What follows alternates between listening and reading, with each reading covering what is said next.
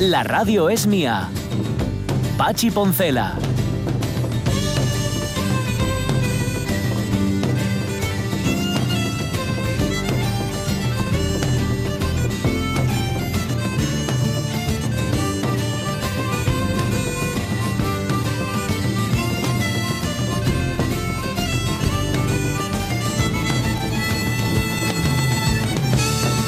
11 y 8 minutos de la mañana voy a tener que bajar un poco el diapasón porque me estoy entregando de una manera que no es ni medio normal. O sea, me- lo estoy notando yo mismo, que estoy eh, fuera de... Estoy intentando superar mi mejor marca y voy a acabar mal. Y acabo mal, porque estamos todavía en la segunda hora y estoy cansado. A ver, cansado, cansado y excitado a la vez. Por una parte tengo, ¿cómo se llama esto? La oxitocina. ¿La oxitocina cuál es? La que te excita, la que te excita o la que te calma. Ah, sería, Mm, es la que excita, ¿no? la- claro, no, yo lo digo porque tiene que ser la excitecina. En- en- claro, Sí. pero no es. Y, y estoy, sí, me noto yo como excitecinado.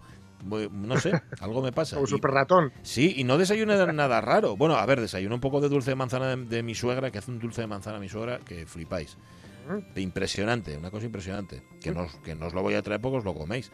Pero bueno, si me está escuchando ahora mismo mm, y tiene algún bote por ahí que no vaya a usar, que no le vaya a dar uso, pues oye, uno para Jorge, otro para Fabián, otro Claro. para mí también, que a mí Sí, me gusta mucho. Mira lo que son las cosas. Antes contábamos el caso de esta compañera nuestra que, que sale en, en el Google Maps, en concreto en el Street View. Bueno, pues resulta que a Juan Manuel Rodríguez Rego le pasa lo mismo, que también, que también se ve en ese embolado. En concreto, dice que no es, es en un camino que ni siquiera llega a Calella.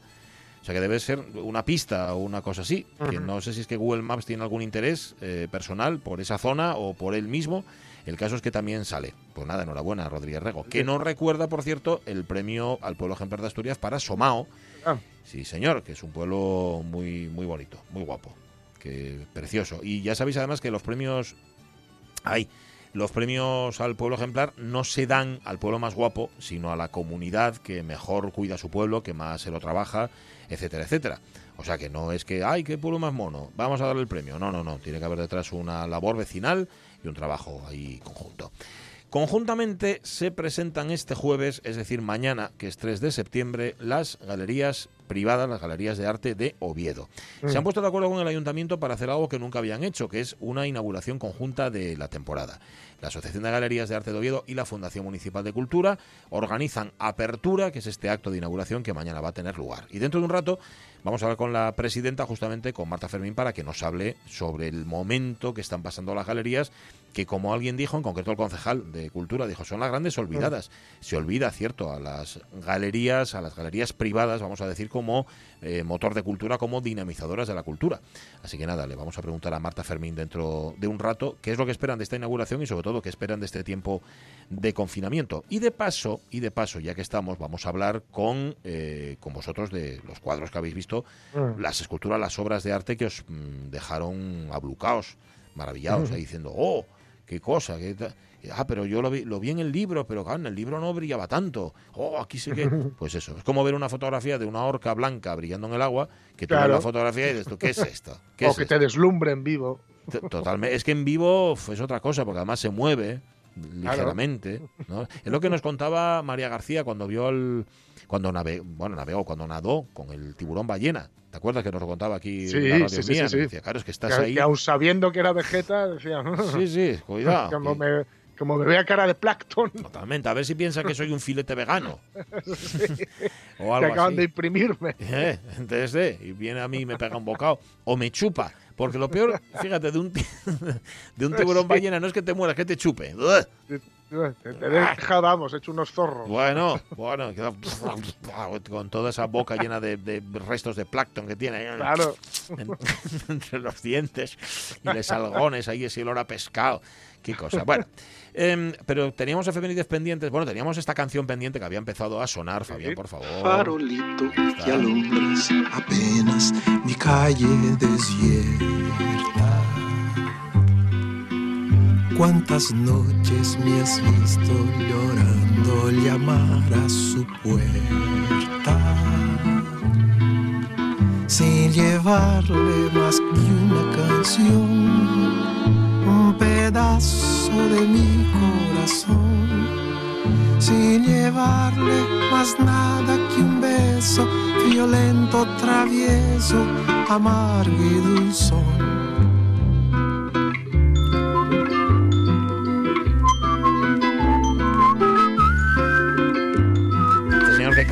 Y que silba es Gilberto Gil, haciendo esta versión de la canción de Agustín Lara, Farolito. Lo contábamos porque tal día como hoy, en 1667, en París se, este- se instalaba el primer sistema de alumbrado público. A ver, Gilberto Gil no había nacido. Mira, que está además con Natalia Lafourcade, de la que creo que ya hemos, hemos hablado aquí en la radio mía. sí. Qué voz tiene esta chica y qué gusto, qué buen gusto. Sí. Sin llevarle más que una canción, un pedazo de mi corazón, sin llevarle más nada que un beso friolento, travieso, amargo y dulzón. Bueno, bueno, bueno. Pero pasaron más cosas. En el año 1894 nacía en Brody, en Galicia, en el Imperio Austrohúngaro, es decir, cerca de Rusia, Joseph Roth, escritor muy austriaco, muy judío, uno de los más grandes cuentistas de su tiempo. Vivió poco, 44 años, y bebió mucho. Esta es la leyenda del santo bebedor. Se llamaba Andreas y era un vagabundo. O mejor dicho, un borracho. Y como tantos otros bebedores, vivía del azar. Durmiendo un poco de día y un poco de noche, pidiendo prestada de vez en cuando una botella a algún compañero de infortunio. Maravilla el universo La literario de Joseph Roth. No lo confundáis con Philip Roth, que no tiene Ya, nada que ver. sí, sí. Joseph Roth eh, se murió en el no, año le, no le 1939. controlo yo a este hombre, ¿eh? No, pues Roth es maravilloso. Puedes empezar por Sí, sí. cualquiera, cualquiera de sus libros, porque además Sí, hemos ¿no? tenido la suerte que se están editando todos, así a lo tonto. Ah, sí, sí. Pues mira, Y cualquier cuentín, cualquier historia, por mínima que sea, de este señor merece la pena. Luego tiene ya las grandes novelonas, como La Marcha Radesky, La Cripta de los Capuchinos. Y, y sí, es uno de los grandes. Al lado de Zweig, al lado de Musil, de todos estos de sí. aquella generación sí, fabulosa. sí, sí, sí. Y, y que sí, y que, Truncada. además. ¿eh? Truncada, totalmente. Él, de hecho, se, se murió en París alcoholizado en el año 39. Hay un libro fabuloso de un escritor judío también, que era Soma Morgenstern, que se llama Huida y Fin, de Joseph Roth, donde cuenta sus últimos días, los últimos días de Roth y los últimos días de Morgenstern a su lado. Dice, claro, contarlo, contarlo en una novela o en un libro como este de recuerdos está muy bien, pero vivir al lado de un alcohólico y además de un tipo Uf. como Joseph Roth, que era tan intensísimo, uff, Claro. terrible, terrible. Bueno, pues es muy complicado. Empezad por cualquier cosa de Rod. Cualquier cosa que cojáis de Rod, de verdad que os va a gustar. Palabra, y si no, Bien. os devuelvo yo el Bien, dinero. ¿Vale? ¿Qué más pasó en el mundo? 1901, en Estados Unidos, Theodore Roosevelt pronuncia su famoso discurso, habla en voz baja, pero lleva contigo un gran garrote, un big stick. El presidente Roosevelt me está mirando de un modo que no me gusta nada. Quizá trate de hacerle recordar su famosa máxima, señor Kaplan. Hable bajo y lleve un buen garrote. Ahí está. No, me está Ahí diciendo estamos. que no lleve adelante este propósito Sí, suicida. señor. Esto lo contábamos el otro día porque Roosevelt está ahí en el monte Rushmore. Sí. Y es un se entiende claro, ¿no? No sé si había en, en el discurso este había más frases, pero esta sola, dice, habla en voz baja, No, no, pero con esta ya- Con esta ya sí, ¿no? Se definía. Ahí ya vale. Sí, señor. Toda la política exterior de, de Roosevelt. De Theodore Roosevelt. Totalmente. Y en el año 62, tal día como hoy, el futbolista brasileño Pelé anota el gol número 500 de su carrera. ¿Cómo lo hacía Pelé? Dame la tiza. Colby, yo cojo el balón aquí y hago esto, esto, esto, esto, esto, esto, esto y gol. Es fácil. Claro, así de fácil. Cuando Ahí la- está. Cuando ahí lo está. hacía él. José Basero Victoria. Sí, me gusta esta peli. sí, señor, sí, señor. Salen, sí. salen jugadorazos ahí, aparte de Pelé, ¿eh? sale Ardiles, Osvaldo Sí. Ar- Ardiles, Sí, señor. jugador argentino que jugaba en Inglaterra y que le pilló la, isla- la, la guerra de las Malvinas Mm. en, en- en Inglaterra, Ostras. las pasó, Pobre. las pasó canutas, las pasó Pobre. canutas. Y fijaos, un breve apunte, Sí. ayer me tropecé con estos datos que hay a veces por, por redes, Mm. Eh, a las faltas, las patadas que le dieron a Maradona en el 86, 56. Solo en el, solo en el 86. Solo, solo en el Mundial 86. 56 patadas como 56 soles. Caray, Le pegaron al chaval. Ya, Bueno, lo, lo- lo- no me nada, iba a decir una barbaridad. Luego Que- se tuvo que- dar a la, a la los, a los tranquilizantes. Estaba para- fartuco ya. Para calmar el dolor. Bueno, cuéntame otra, venga. 1966 nace en un pueblo de Veracruz Salma Hayek Jiménez, la actriz mexicana, un referente para la comunidad latina. Nosotros como latinos tenemos un potencial sin límite. Lo importante es que en vez de tener miedo, nos emocionemos y digamos, yo voy a hacer lo mejor, yo voy a probar a este país quiénes somos. Número uno, uniéndonos, haciendo fuerza porque creo que estamos en esta situación porque nosotros la escogimos. El presidente de Estados Unidos ganó porque los mexicanos, nos- porque los latinos nos se unieron y nos, no hicieron oír su voz. No está mal Y luego pensado esto que dice individualmente- Salma No está Hayek, ¿eh? nada, nada, nada Claro, porque pensado. cuando alguien gana es porque tú no hiciste lo posible para que no ganara Claro, o claro. para que ganara otro Claro, candidato, ¿no? Sí, sí. Pensad también, por otro lado, que mm, para votar en Estados Unidos hay que, bueno, es más complicado porque hay que Mm. registrarse y tal, y, Sí. y- y se intenta muchas veces que las ciertas comunidades y ciertos barrios y ciertas clases no voten, no, no- Mm. no se sientan atraídos Amigo. por el voto, pero efectivamente, Mm. eh, esto, en fin, movilizando el voto latino, como decía Molotov, pues seguramente Trump no estaría ahí. Ajá. El- Seguramente, no lo sabemos. Cuando ¿eh? dijiste Pero lo de, bueno. Mol- cuando dijiste Molotov, era el, gru- el grupo mexicano. No, no, el grupo ¿no? mexicano, no, no, Pensé que era el coctelero. no, no, no. El coctelero Molotov. Pensé por un momento. Pues nada, hoy cumple 56 años, de 54 cumple hoy Salma Hayek. Ahí la tenéis. En el año 71, la selección de fútbol de Tahití golea 30-0 a la, a selección de las Islas Cook en un partido correspondiente a la fase de grupos de los Juegos del Pacífico Sur. Fue la máxima goleada en el fútbol internacional hasta el año 2001. En ese año Australia venció 31-0 a Samoa Americana y nadie, en ninguno de los casos, se acuerda del pobre portero. Frente a este delantero hay un portero. Bien, y este portero tiene madre. Ahí.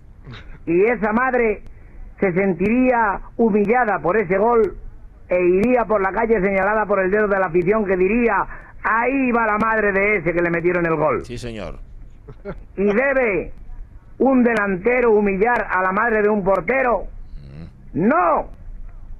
Y mil veces no. Ahí está. Porque madres hay una. Sí, señor. Y fútbol mucho. Claro, que te metan 31 goles o 30 goles es muy, muy humillante. ¿eh? Bueno, es tiene que ser. Eh, complicado ahí, ahí, uf, remontar eso. ¿Cómo, eso es vives con eso el resto de tu vida? Es dificilillo. Seguramente alguno de estos porteros los fichará el Barça pero dentro de poco.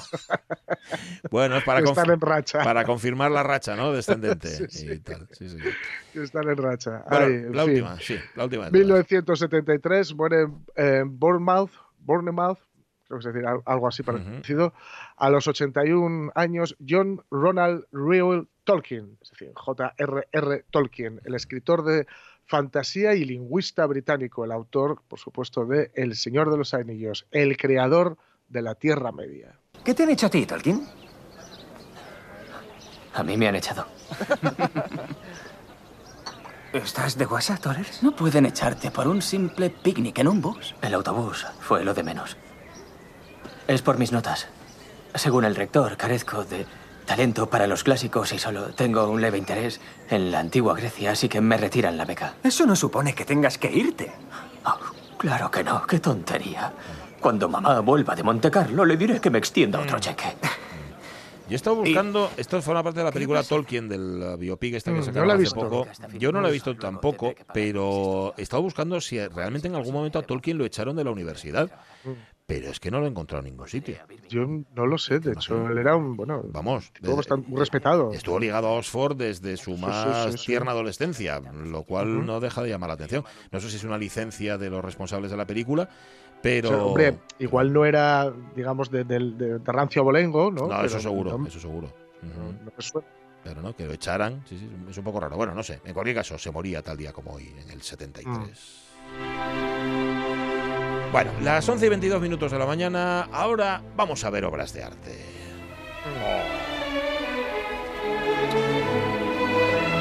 Que os quedasteis de pasta de boniato cuando visteis por primera vez qué obra. Dice Quique Apa, La libertad guiando al pueblo de Delacroix. Impresionante.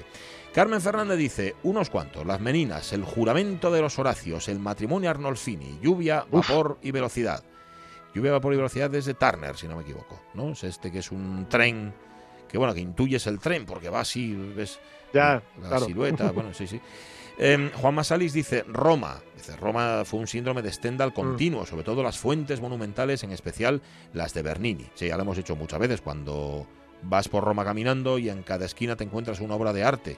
Y dices Claro. tú, ay, ¿cuándo parará esto? no, se acaba, no se acaba nunca.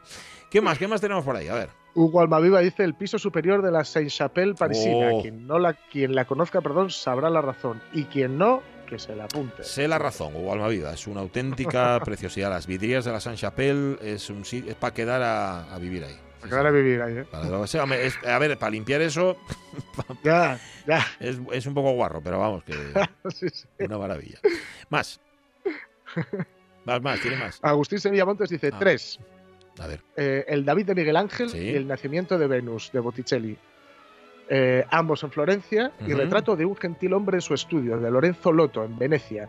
Este último lo fui a buscar expresamente, pues hay una maravillosa novela que gira en torno a él. Mm. Dice, no me enrollo más, que me conozco. Ajá, no, pues luego se enrolla más, pues dice volver a Florencia y a Venecia, por supuesto, entendía Stendhal.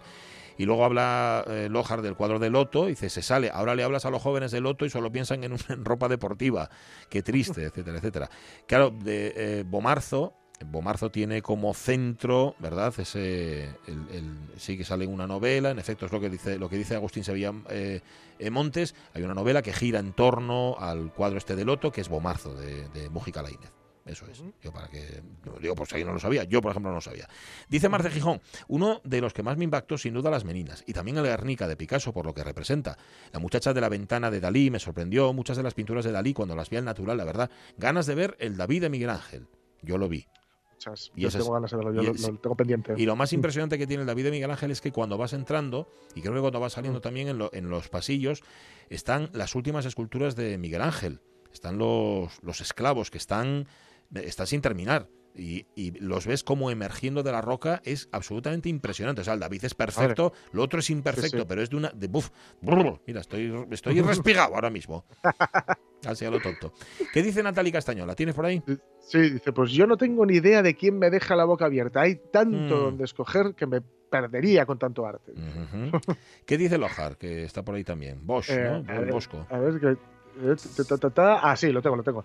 Eh, me impresionó y me impresiona toda la obra de Jerónimos Van Aken, alias Jerónimos Bosch, que no y el investigador, Ajá. más conocido en este país como El Bosco. Bien. Tengo especial predilección por La Mesa de los Pecados Capitales y por De Heuwagen, el tríptico del carro de Leno. Mm, Pero vamos, que me traería cualquiera de sus obras para casa. y yo. ¿Qué obra me gustaría ver? Cualquiera de las que fueron adquiridas por coleccionistas y su destino fue una caja de seguridad, pero por poner alguna diría Los jueces justos de Jan Van Eyck, Mm, tabla que formaba parte del políptico de Gante y que desapareció en 1934. Ajá. Y Esta concretamente, y nos pone ahí un Nos enlace. pone el enlace para verla. Ah, pues luego le echamos un vistazo.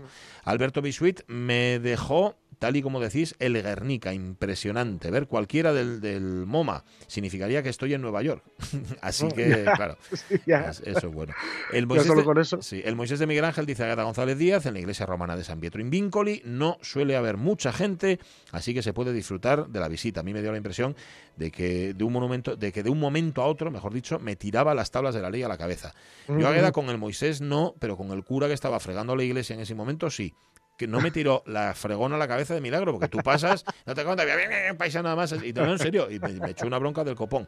Bueno, Em, dice Gorgo Carmelita, hay muchas obras que me gustaría ver en persona. Por ejemplo, el aguador de Sevilla de Velázquez. Desde pequeña, la copa de agua que sostiene el anciano ha ejercido una fascinación inexplicable sobre mí.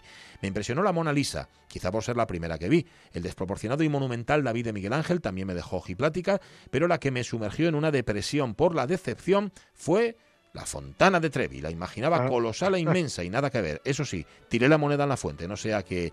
de- yo sí creo que es colosal y que es inmensa la fontana de Trevi, lo que pasa que está encajonada.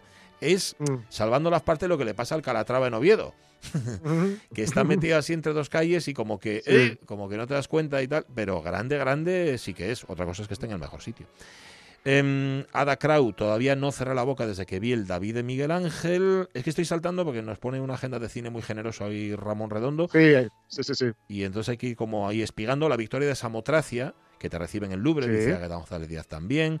Paula R, ¿tienes a Paula? ¿Por ahí? Sí. Vale. Dice, me ha pasado en muchas ocasiones, pero lo que más, o lo, que- lo más fue con una exposición de Antonio López. Recorrí Ah. los pasillos llorando ante, ante tan maravillosa locura.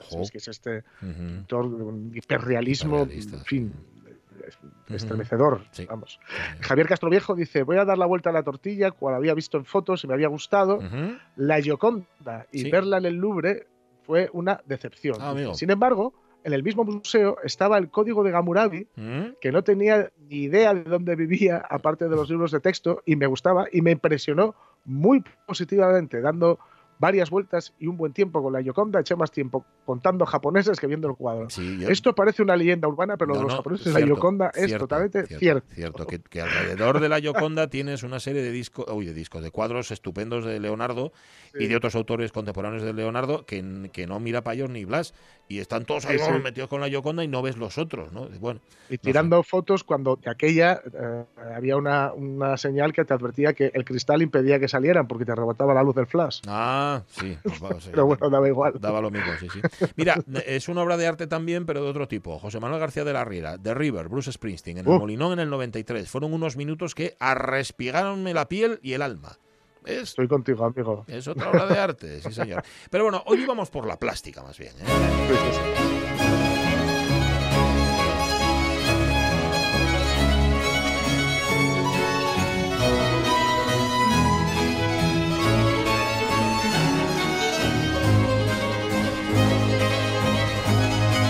Apertura, acto de inauguración de la temporada expositiva de las Galerías de Arte de Oviedo. Va a ser este jueves, eh, al frente justamente de las Galerías de Arte, de la Asociación de Galerías de Arte, está Marta Fermín. Marta, ¿qué tal? Muy buenos días.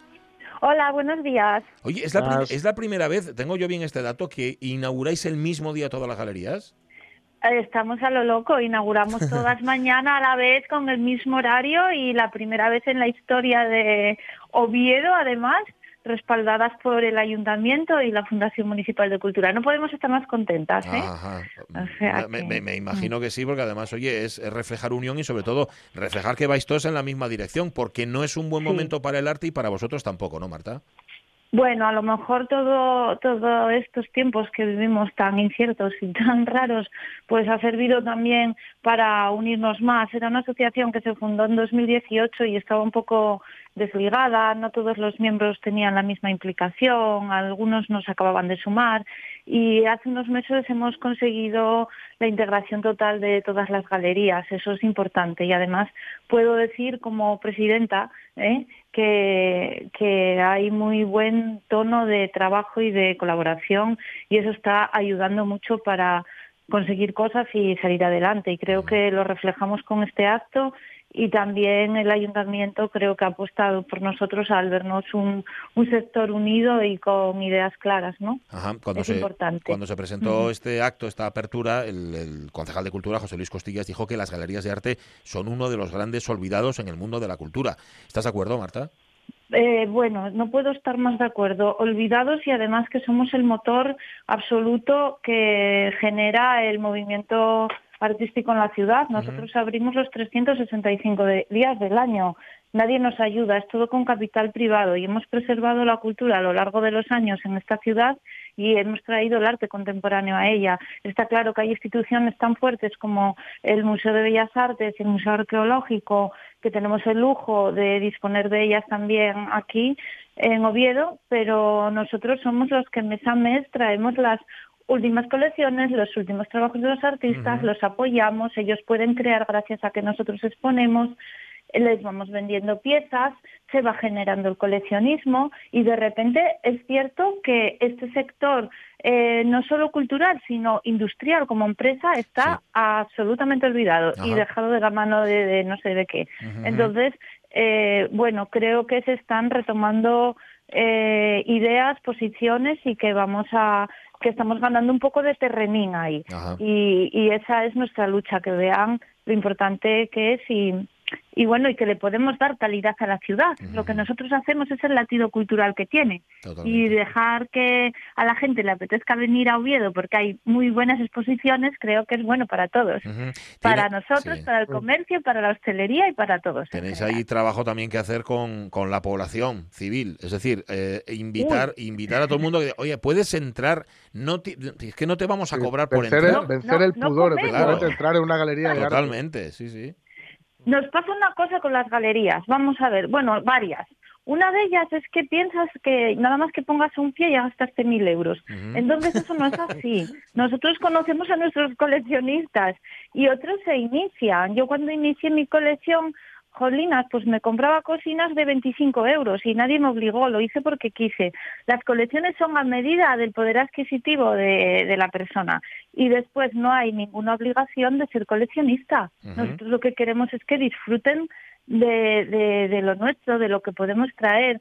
El otro día me hicieron un comentario así un poco, un poco feo y me dijeron, esos esos que ponen likes mm, a lo loco, que son unas pelotas, que tienen 600 likes y luego no compran un cuadro. Bueno, pues les tuve que corregir mucho, mucho, porque esas personas que nos dan el apoyo, que están en una exposición, pero a lo mejor su economía no llega para comprar una obra, son los que nos dan los ánimos para seguir.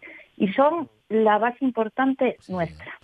y además es una parte educacional que está quedando en un vacío en, en la parte de formación reglada y que si nosotros podemos suplir de alguna manera es maravilloso y además nos hacen sentir fenomenal. O sea que no esperamos visitas con la cartera llena. Esperamos visitas con los ojos abiertos.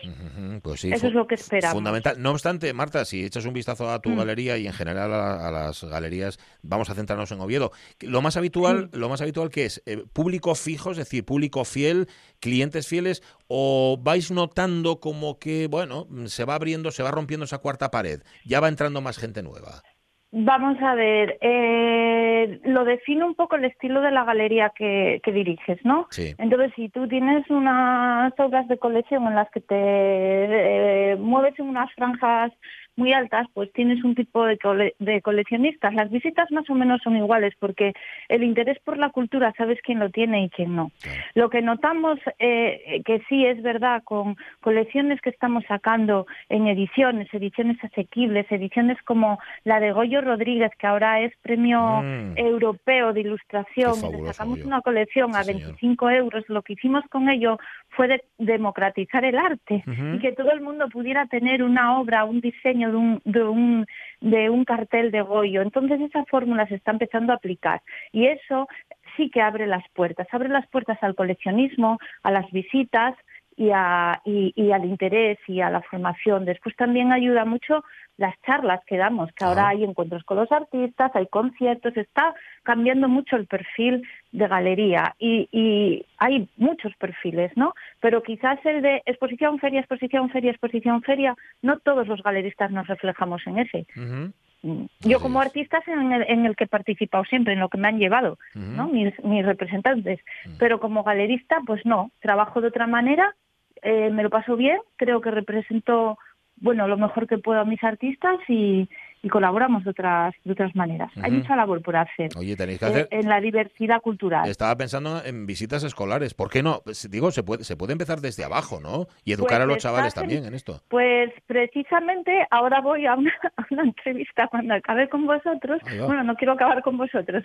Cuando termine, tengo una entrevista con el concejal de Economía y ya tuve ayer también otra con el de Cultura y ese es uno de los temas que llevamos anotados, porque nosotros podemos podemos dar un refuerzo a ese vacío que hay. Y bueno, yo llevo cinco años y medio en Oviedo con, abierto, sabéis que los que habéis venido, que es un es un sitio muy grande con galería y taller y allí siempre hay niños dibujando o haciendo una cerámica en el jardín y, y, y esa actividad, esos centros activos es lo que funciona y es una línea a seguir por la que estamos eh, apostando todos, ¿eh? ya tengamos talleres o no. Pero sí colaborar con los colegios queremos que, se implante un poco. Pistoletazo este jueves de salida, ¿eh? de salida para Sí, trabajar sí, juntos, sí. aunque trabajando juntos llevan ya tiempo. Apertura, este jueves las Galerías de Arte de Oviedo y la Fundación Municipal de Cultura se ponen de acuerdo, abren todos a la vez y nos ofrecen además una amplia panoplia, porque esto es variadísimo. Echadle un vistazo y no os lo perdáis. Eh, Marta Fermín, que vaya bien esa entrevista, ya nos cuentas. Un abrazo fuerte. Ay, ya os cuento, ya os cuento. Muchas gracias eh, a todos. Cuídate mucho. Venir a vernos, venir va. a vernos. Faltaba más. Ahí estaremos. Un beso. Venga, un besín, hasta luego, hasta luego. Eso. Participan las galerías Alfara, Arancha Osoro, Brecha, Becero Creativo, Dos Ajolotes, Guillermina Caicoya, Lucía Dueñas, Pablo Derillo y 451, 451. Que, que tienen de todos, es que es variadísimo, de lo figurativo a lo más moderno, el 3D, performance, desde las 11 de la mañana hasta las 9 de la noche, este jueves, ¿eh? Se puede recorrer, sí, sí, sí, todas las galerías y además, claro, así evitas aglomeraciones, que es justamente de lo que se claro. trata. Pues una iniciativa que nos parece estupenda y sí, ¿eh? Qué, qué miedo le tenemos a entrar Sí, en una mucho, galería. mucho, mucho. Que no Crees que vas a entrar y que va a ser como estas tiendas donde está una dependiente, ¿no? Contigo, ya hay, Sí, o un sí, dependiente, vamos. Sí, sí, sí. Si, si necesita algo, avíseme, ¿eh? Si necesita, Sí, ya le aviso yo, sí, usted no se preocupe.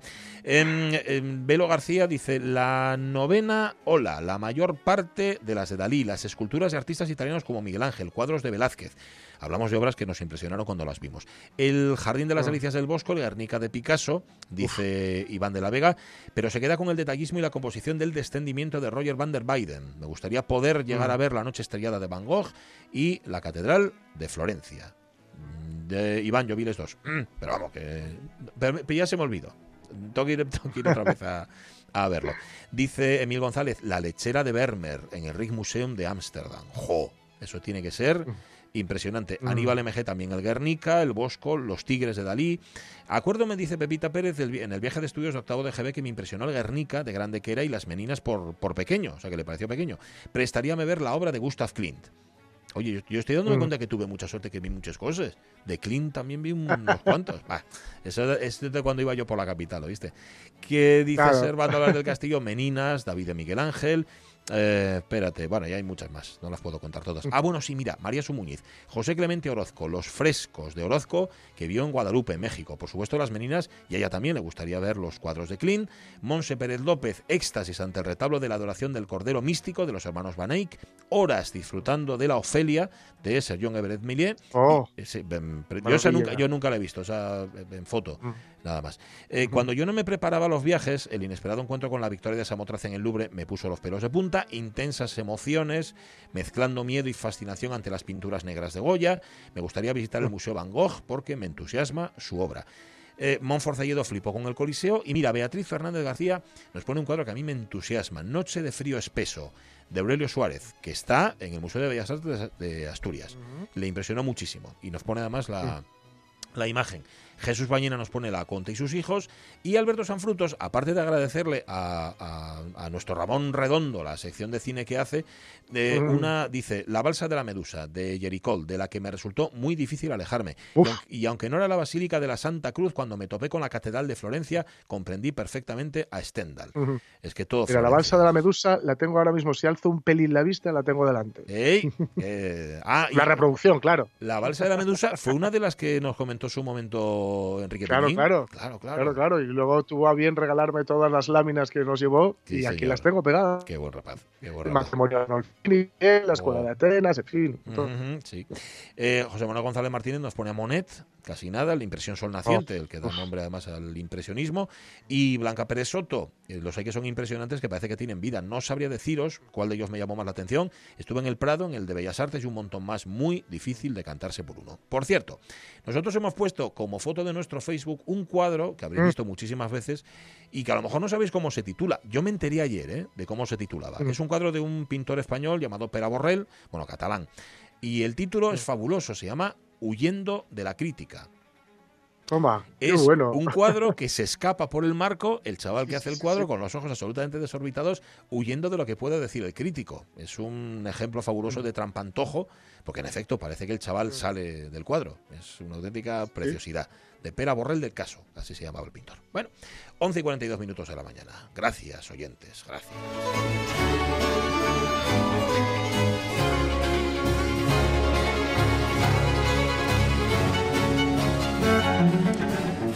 Bueno, y después de este paseo, de este, mm, de este recorrido que nos hemos hecho por el Museo Virtual de la Radio Mía, si tú quieres, pero solo si tú quieres, Jorge Alonso, contamos noticias. ¿Quieres, no? Vale. Vale, pues venga, Sí, noticias. sí. Claro, que ya podías querer tú, ya podías querer tú, que como no quiera Fabián poner la sintonía, no hay noticias. Así que bueno, vaya el uno por lo otro. Eh, vale, vámonos a los tribunales, venga. Pues sí, esto, esto es una cosa que si fuera una película sería muy cruda, pero siendo la vida real es Más todavía. muy dura. Sí. Procesados cuatro mandos y cuatro legionarios por encubrir la muerte de un soldado. Nadie en el tercio sabía quién era aquel legionario tan audaz y temerario que se alistó en la legión. Nadie sabía su historia, mas la legión presumía que un gran dolor le mordía como un lobo el corazón. Bueno, cosa seria esta que nos cuentas, ¿eh? Sí, sí, sí, tremendo, tremendo. Mientras aquí Javier Álvarez devuelve Sí. esta canción a, a los cabarets, de donde nació, sí. o, o en donde nació. Pues bueno, esto es, es- ocurrió en 2019, un disparo que acabó con la vida del legionario Alejandro Cruz, de 21 años, Madre en el campo de maniobras de Agost, en Alicante. Pero la muerte no fue lo único grave, que ya es, que ya es sino una confabulación orquestada para intentar o- eh, tapar lo que ocurrió. Eh, han procesado al sargento autor del disparo, pero también a un capitán, dos tenientes, un cabo y tres soldados de la Legión por delitos de encubrimiento, deslealtad, desobediencia y obstrucción a la justicia. Madre mía. Eh, en fin, es una- bueno, un caso de, en fin, de corporativismo Ujú. exacerbado para Sí. defender a la Legión. Lo que hicieron fue desatenderse de, la de las víctimas y proteger a los culpables, dicen, ¿no? Ujú. Hay muchas irregularidades. En un primer momento se dijo que al, al chico le había alcanzado una bala de un rebote que entró por el hueco del chaleco antibalas. Uf, la bala mágica, ¿no? Como Kennedy. Sí, la bala mágica de Kennedy. Posteriormente se supo que los participantes no llevaban eh, placas ba- basílicas en el ejercicio, es decir, los chalecos, Sí. a pesar de ser con fuego, que no eran obligatorias, pero la unidad contaba con ellas. Y luego los peritos dijeron que el legionario fue alcanzado por un impacto directo de un proyectil disparado por su propio sargento desde 12 metros y medio de distancia. Horas después, además, se limpió el campo de, el- se limpió el campo de tiro, con lo cual se borraron las huellas de los, de los- las pruebas, mejor dicho, de los proyectiles. Sí. Y esa misma noche el capitán de la compañía reunió a los mandos a sus órdenes y les dijo que debían declarar que él estaba presente, cosa que no era cierta. Se saltó el precinto po- eh, policial, preparó una construcción de los hechos que no era eh, verídica, que no era cierta de nuevo, haciendo a los legionarios ensayar antes de la llegada de los investigadores. Ocultaban que los dos pelotones asaltaron simultáneamente la loma, haciendo uso de sus armas desde flancos opuestos, con el riesgo consi- consiguiente de, fuego cruzado, y que el sargento disparó cuando debía limitarse a supervisar el ejercicio. Y también que un teniente, un teniente y un cabo se sumaron al mismo sobre la marcha sin informar a nadie, en fin, incluso que se oyó al, al chaval gritar, me han dado. Madre mía. El juez procesa al sargento por homicidio imprudente, abuso de autoridad y obstrucción a la justicia, le pide 330.000 euros de responsabilidad civil, al capitán por deslealtad, encubrimiento y desobediencia, y a los tenientes por deslealtad, desobediencia y encubrimiento. Ah. O sea, en otro orden, ¿no? Pero, pero lo mismo, Sí, sí. pero en otro orden. Ancestral, pero bueno. Vale. En fin, a mí este horror me recuerda irremediablemente a algo. Otra pregunta antes de llamar al aviador O'Malley y al aviador Rodríguez. Si usted dio la orden de que no se tocara a Santiago, y sus órdenes siempre se cumplen, ¿por qué iba a estar Santiago en peligro? ¿Por qué iba a ser necesario trasladarle de la base? Santiago era un marine de muy bajo nivel. Iba a ser trasladado. Eso no es lo que ha dicho. Ha dicho que iba a ser trasladado porque corría un grave peligro. Es cierto, pero. Ha dicho corría peligro y yo un grave peligro y usted lo ha ido Recuerdo lo que he dicho. ¿Puedo hacer que el taquígrafo le vuelva a leerla? Ya sé lo que he dicho. No hace falta que me lo lean otra vez como si fuera un niño ¿Por de. qué las dos órdenes? ¿Ordenó el código rojo? Hice el trabajo que me encargaste. ¡Ordenó el código rojo! ¡Por supuesto que lo hice, joder! Ahí está. Sí, sí, eh, porque por, no sé, por valores superiores, que no se sabe cuáles son, mm, deja de Sí. respetarse la vida del ser humano. Digo Sí, yo, sí. ¿no? En otra noticia relacionada, o bueno, mejor dicho, en otro acercamiento a esta misma noticia, incluso, bueno, pues venían unas declaraciones de uno de los mandos diciéndole a uno de los chicos que se derrumbó durante la investigación pues le llamó lo que os podéis imaginar, ¿no? Sí. Y le dijo que aquí se venía a morir. Bueno, pues no. No se Pues viene no. a morir. No, aquí se va a proteger. Mm, Fundamentalmente. Que luego ya resulta que te mueres, eso te puede pasar en cualquier trabajo, Sí. en unos más que en otros, claro, algunos son más la expuestos. idea- Pero no vienes a morir. Qué barbaridad. Bueno, en fin. Ay, me ha dejado el cuerpo encogido ahora mismo. Vamos a ver cómo lo solucionamos. Lo cierto es, fíjate, que todo el mundo, menos yo, ¿eh? todo el mundo guarda algún secreto. sí.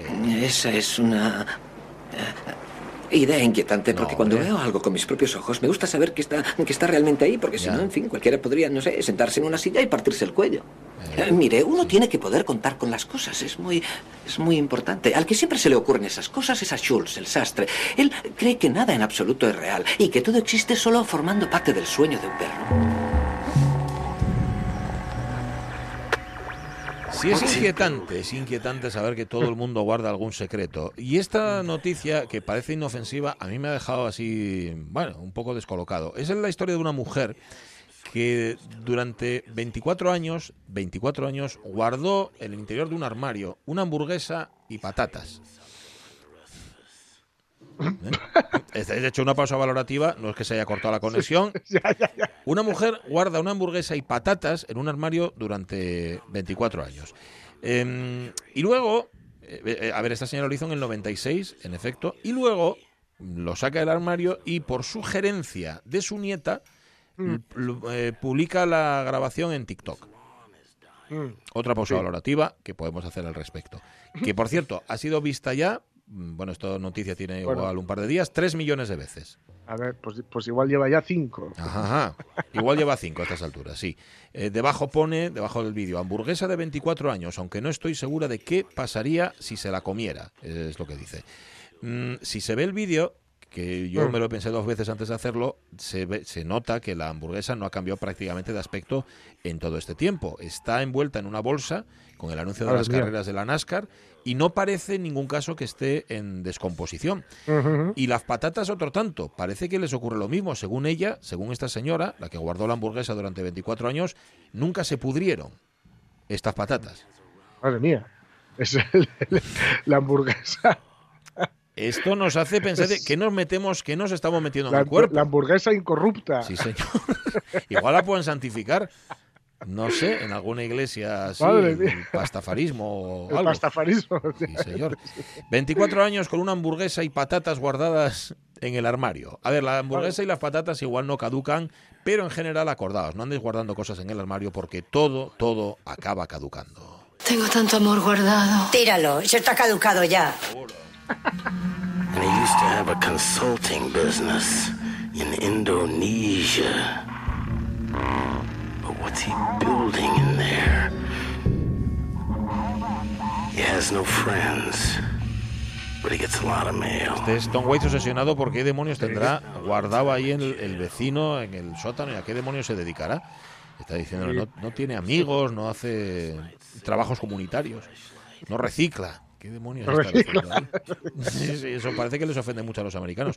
Oye, Rego, que soy un ignorante, has puesto aquí tres fotos preciosas de un palacio muy recocó, no rococó siquiera, recocó, pero no sé lo que es. Mm, ¿Será el pito en Cudillero? No lo sé, no lo sé. Dinos lo que es, porque pone impresionante, pero no... Ah, nos cuesta aterrizar. Has de, has de ponerlo, por favor. No seas críptico, por Dios.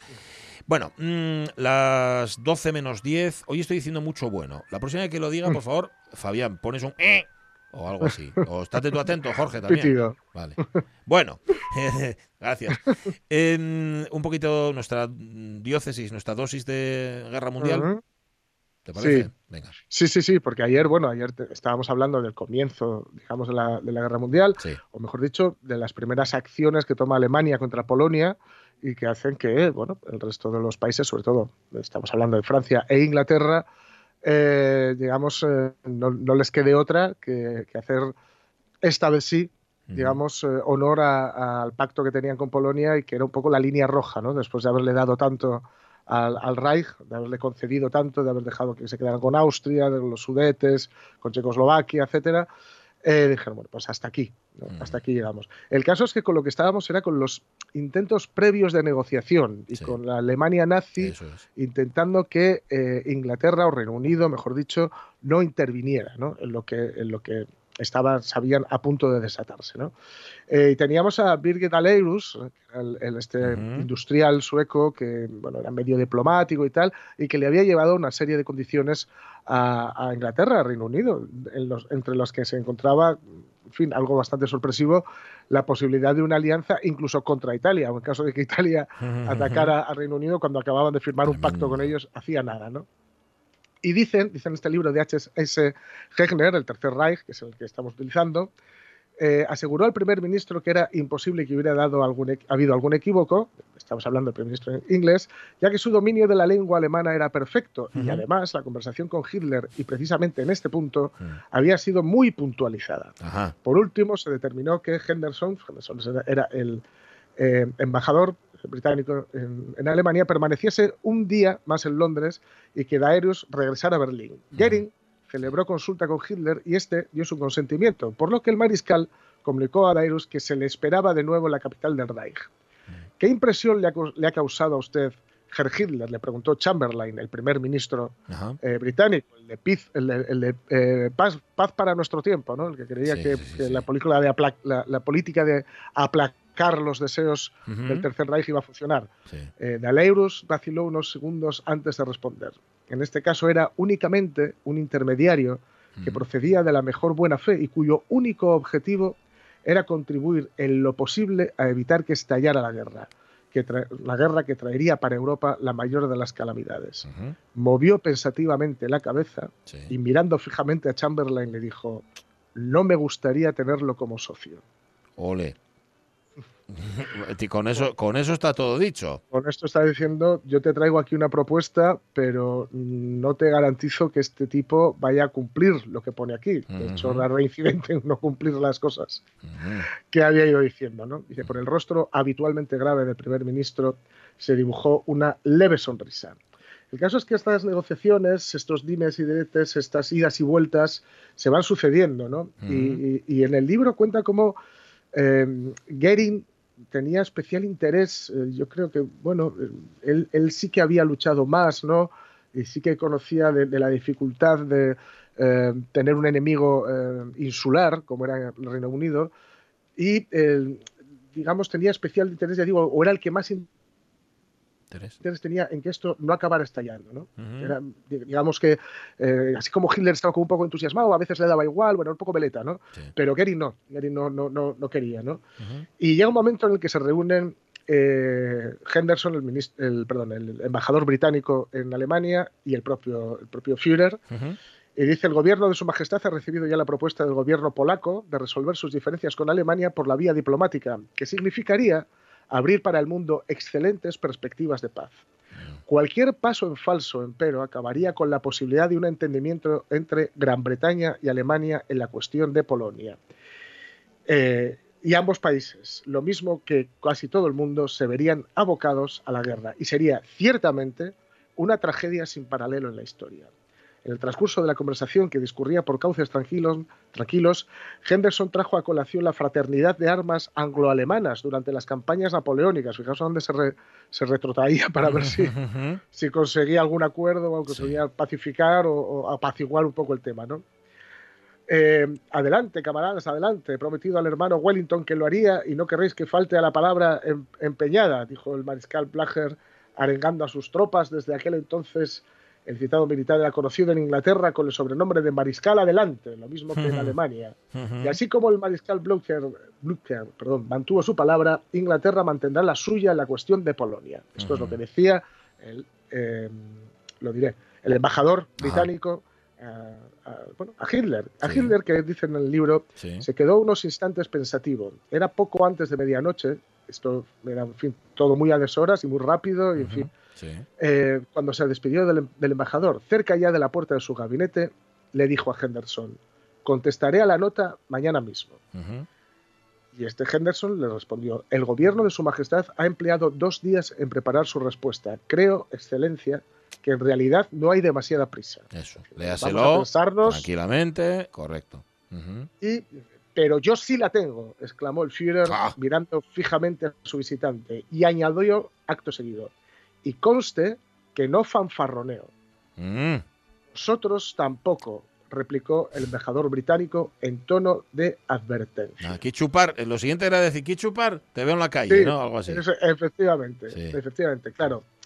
Esto hace que, bueno, se vayan, mm, haya un intercambio de telegramas, un intercambio de notas diplomáticas, etcétera. Y Mm. hay un último, hay un último, digamos, momento, porque hay una cosa, que es que mientras Hitler, digamos, negociaba con Reino Unido, preparaba eh, la, la, la- la astracanada que serviría como excusa a Alemania para atacar Polonia, ¿no? Aquello de que eh, soldados polacos habían atacado una estación de radio alemana, que era mentira, porque eran unos prisioneros que se llevó, etcétera, ¿no? Eh, finalmente, Polonia que se ve agredida, Inglaterra le pide, o, o que está a punto de verse agredida, Inglaterra, el, el gobierno británico dice, en su último esfuerzo por evitar lo peor, aconsejó a Varsovia que no hiciera pública la movilización general, porque esto entonces ya da muestras de que no hay salida, ¿no? No obstante, al mismo tiempo que Daleuro se dirigía al mismo, al mismo aeródromo de las cercanías de Londres para emprender el regreso a Berlín y dar la respuesta verbal del gobierno británico a las propuestas de Goering, el encargado de negocios alemán en- en Varsovia transmitió a Berlín la siguiente información. Desde hace una hora, Polonia ha decretado la movilización general con efectos a partir del 31 de agosto.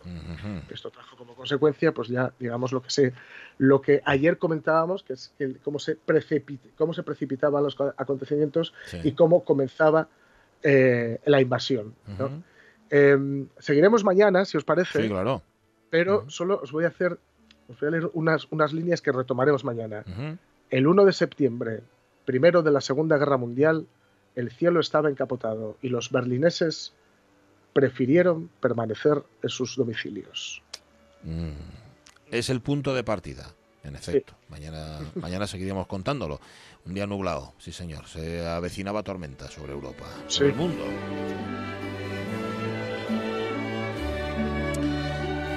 Ay, anda que no le avisaron a Chamberlain.